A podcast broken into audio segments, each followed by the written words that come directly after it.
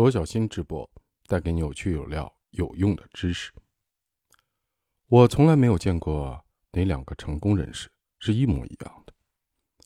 我见过的成功人士里，有谦虚的人，也有傲慢的人；有富于创造力的人，也有缺乏创造力的人；有精力旺盛的，也有自由散漫的。你会奇怪，他们最初怎么获得成功的？事实上，成功更多靠的是做真正的自己，而不是任何公式。不同的人有不同的超能力。当我们充分的发挥自己的超能力的时候，我们就会开始在职业生涯中看到积极的进步。也就是说，每个成功人士都有一个共同点，他们都是坚定的行动派。我所说的行动派，是指他们不会让想法随着时间的流逝而消失，他们会采取行动，把它们变成现实。在我们的办公室里，我们把这种行动称为把球投到达阵区。之所以这么说，是因为我们知道，制定计划、赛前动员，甚至带球前进的艰苦努力都不能得分，唯一能够得分的是把球投到达阵区。成功人士会在现实世界中实实在在的做成事，他们不会让美好生活停留在想象里。事实上，让我惊讶的是，我遇到的很多的成功人士，发现他们并不是特别的聪明。通过交谈，我发现他们的阅读能力和想象力都很差。我很奇怪，为什么头脑如此简单的人，能够拥有如此巨大的影响力和如此之多的金钱？然后我意识到，这是因为他们都是坚定的行动派。其他人可能有了不起的想法，或者能够全方位、多角度的看待重要问题，但是以行动为导向的人擅长把事儿做成。如果你想要建立自己的公司或者发展自己的职业生涯，请记住，只要你每天醒来采取行动，就能在市场上打败任何人。稍后我将向你展示一套个人生产率的框架。它能够帮助你完成更多的工作。不过现在，只要知道白日梦和高谈阔论不能在球场上得分就够了。只有当我们在现实的世界里实实在在的做事情、做成事的时候，我们的世界才会开始变得更美好。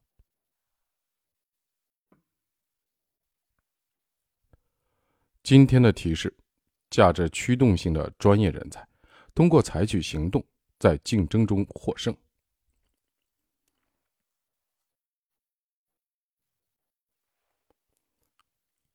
我的商业教练道格·凯姆曾经说过这样一段话，令我记忆犹新。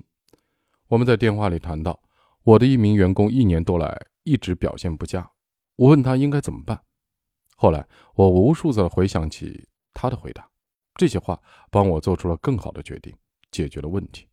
他说：“唐纳德，你别再自欺欺人了。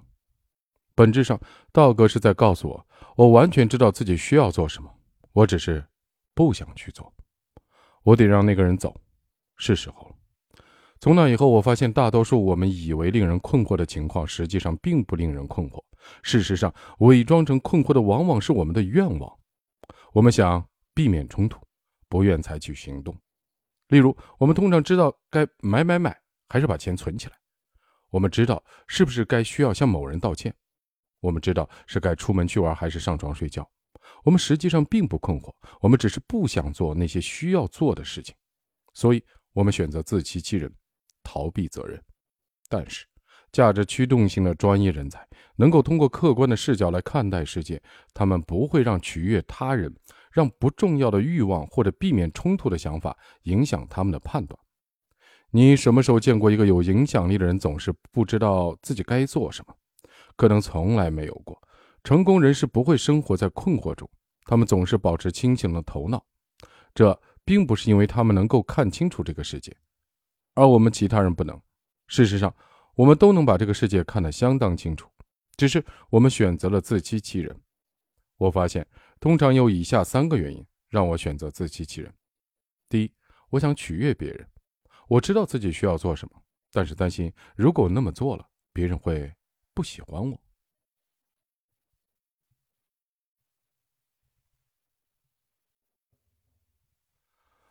谢谢啊，今天是起得早，因为要出差，七点就得走，就早点起来读书。第二，我会丢脸，我担心如果我做了正确的事情，其他人通常是陌生人，他们会怎么看我？第三，我有恐惧，我害怕做正确的事会带来经济上或生理上的伤害。当我自欺欺人的时候，我思考这三个原因能够帮助我发现真正让我困惑的是什么。无论是想取悦别人、怕丢脸还是恐惧，当我找到了原因，我往往就不再困惑了。当我们感到困惑时，必须问自己这个问题：如果我是另一个人，置身事外的看待我现在的生活，应该采取的最显而易见的正确行动是什么？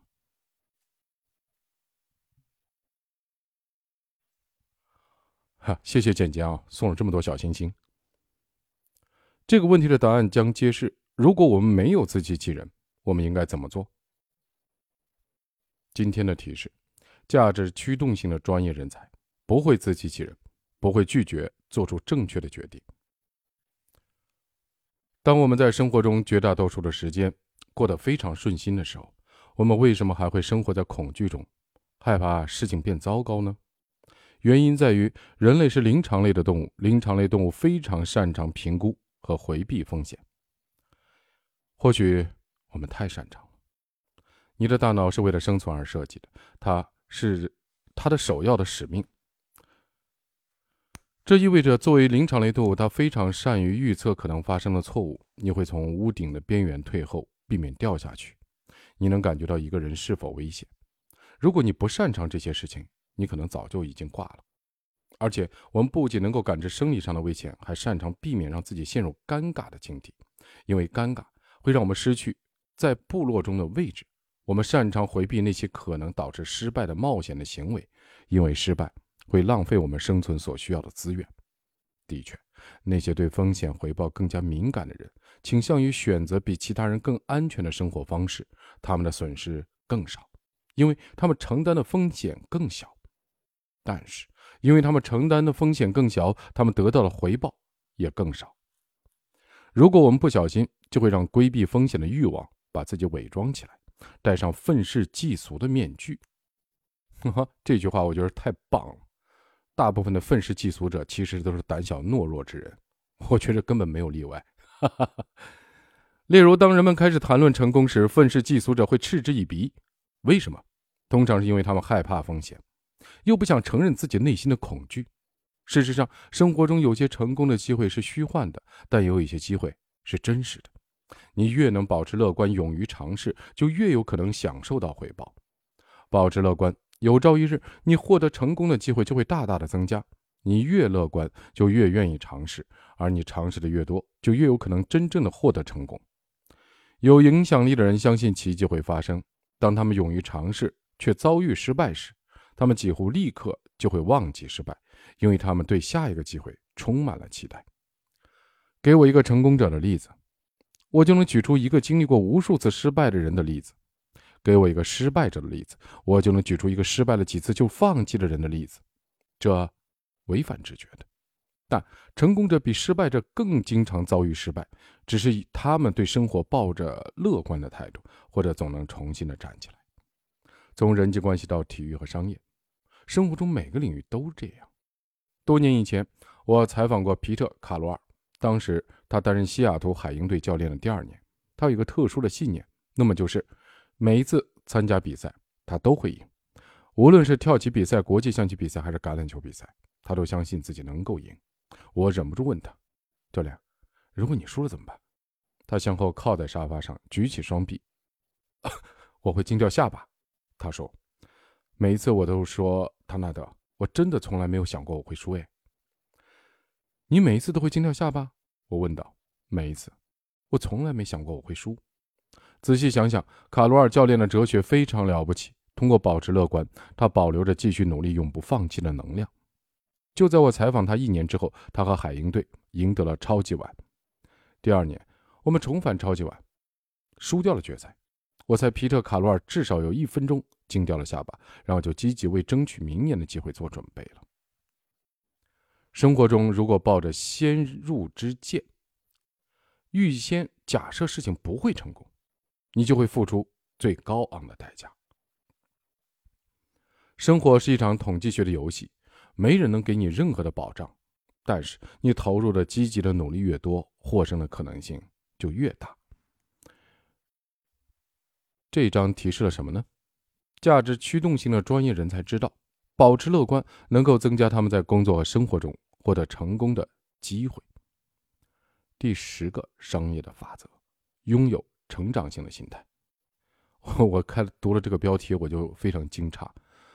我几乎读所有的思维训练的书，包括所有这个商业管理的书，都会提到成长人格、成长思维，以至于我现在都认为卡罗尔·德韦克的《终身成长》这本书是所有这帮老外的书的鼻祖了，真的啊！强烈推荐这本书，我专辑下有，虽然被下架多次，但又直播了一次。终身成长。斯坦福大学的教授卡罗尔·德维克怎么样？一一说就是他了。他在《终身成长》的一书中写道，在很大程度上，两种心态决定了个人和团队的成败。第一种是固定型心态，拥有固定型心态的人相信他们的性格特质和能力在很大的程度上是无法改变的，他们就是他们自己，不可能进化成更好的版本。拥有固定性心态的人会把他们的智力和能力记录在案。但是不相信自己可以进步。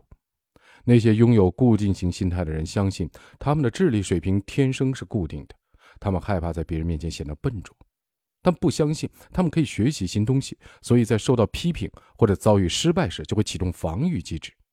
为什么他们充满了防御性？因为他们不相信他们可以通过学习做得更好。德韦克讲到第二种心态——成长心态。德韦克发现，拥有成长型心态的人相信他们的大脑具有可塑性，能够变得更聪明。他们愿意拥抱挑战，不认为失败是对他们个人的谴责。德韦克在对学生的研究中发现，拥有成长型心态的学生在考试成绩不佳以后寻求提高自己，而拥有固定型心态的学生却放弃了。拥有成长性心态的学生会进步，取得更好的成绩，而拥有固定性心态的学生不会。拥有成长型心态的学生会选修更高阶的课程，拥有固定性心态的学生则会越落越远。很容易看出事情会如何发展。拥有成长型心态的人会被赋予更大的责任，有更好的表现，获得更高的报酬。好消息是，从固定型心态转变为成长性心态是可能的。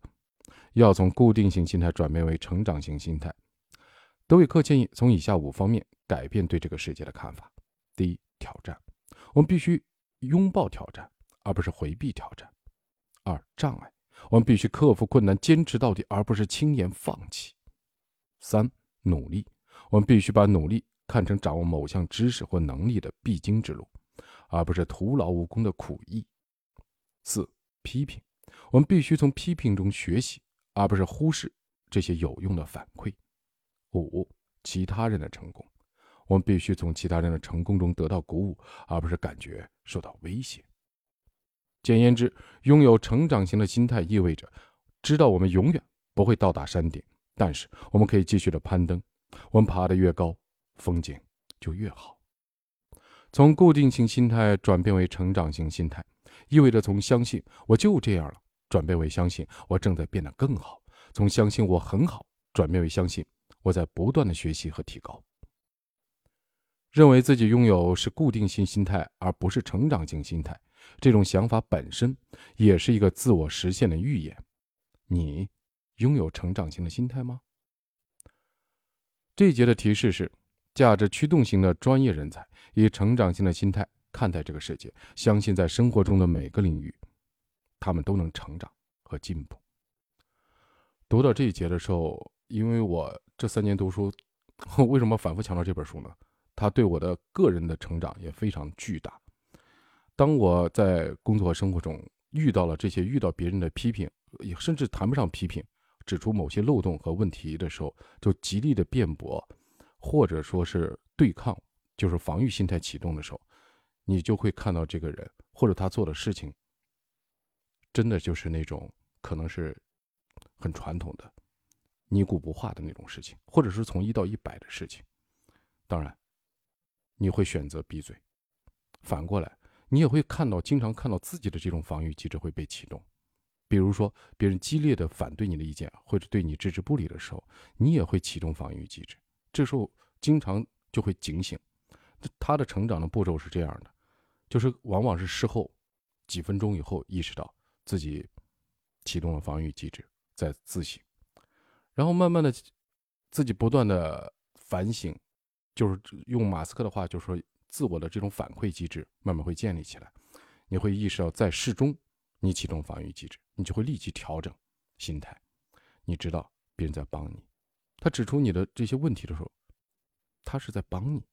这个时候，你的心态就会，当你一调整这个心态，变成成长心态的时候，你就会接纳。这时候你会发现很奇妙的事情就发生了。当你接纳的时候，对方往往会给你提出，不光是提出问题，一定会给你提出他认为比较好的一些方案和答案。这时候你可能会赢得有更强的朋友。你能看出你做的事情或者你想的事情的 bug 的时候，能看出这些 bug 的人，一定在某个领域。值得做你的好友，这时候你会赢得很多很强很强的人。好，我们看下一节。通过掌握每一分钟核心竞争力来提升你个人的经济价值。一旦拥有了价值驱动性专业人才的性格特质，你就会成为领导者。我敢保证，任何表现出本书前两周定义的性格特质的人都会获得晋升。但是然后呢？我们如何做领导？其实我在这里就想说一句话：只要你是一个每天看不是每年看书超过三十本书以上的人，而且能够去实践，不光看书还要实践的人，你就一定是领导，绝对不会有例外。我都敢说这个话了，真是。我觉得我在我身边来看，一年能超过看十本书人都寥寥，非常少啊，是真看啊，不是买个书放在书架上。但还有很多人看了很多书，他只是行动的书架，他只信书，这就很可怕。最好是边看边用边实践。好，我们继续。领导力包含很多内容，事实上没有哪两个领导是相似的。但是所有的优秀的领导者都能够制造出一种愿景，激励团队成员，并将他们团结在一起。否则，他们的团队成员就会感到困惑。哎，我们的目标是什么？这样，他们就会失败。事实上，领导力可以简略的概括为：一、邀请团队成员进入一个故事；二、解释为什么这个故事很重要；三、让每个团队成员在故事中扮演一个角色。领导者的首要任务是每天早上醒来，指着地平线，让团队中的每个人都知道组织要往何处去。领导者的第二项任务是用简单明了的术语解释为什么前往那个特定的目的地非常重要。领导者的第三项任务是分析每个团队成员的技能，找到他们在故事中扮演的重要的角色。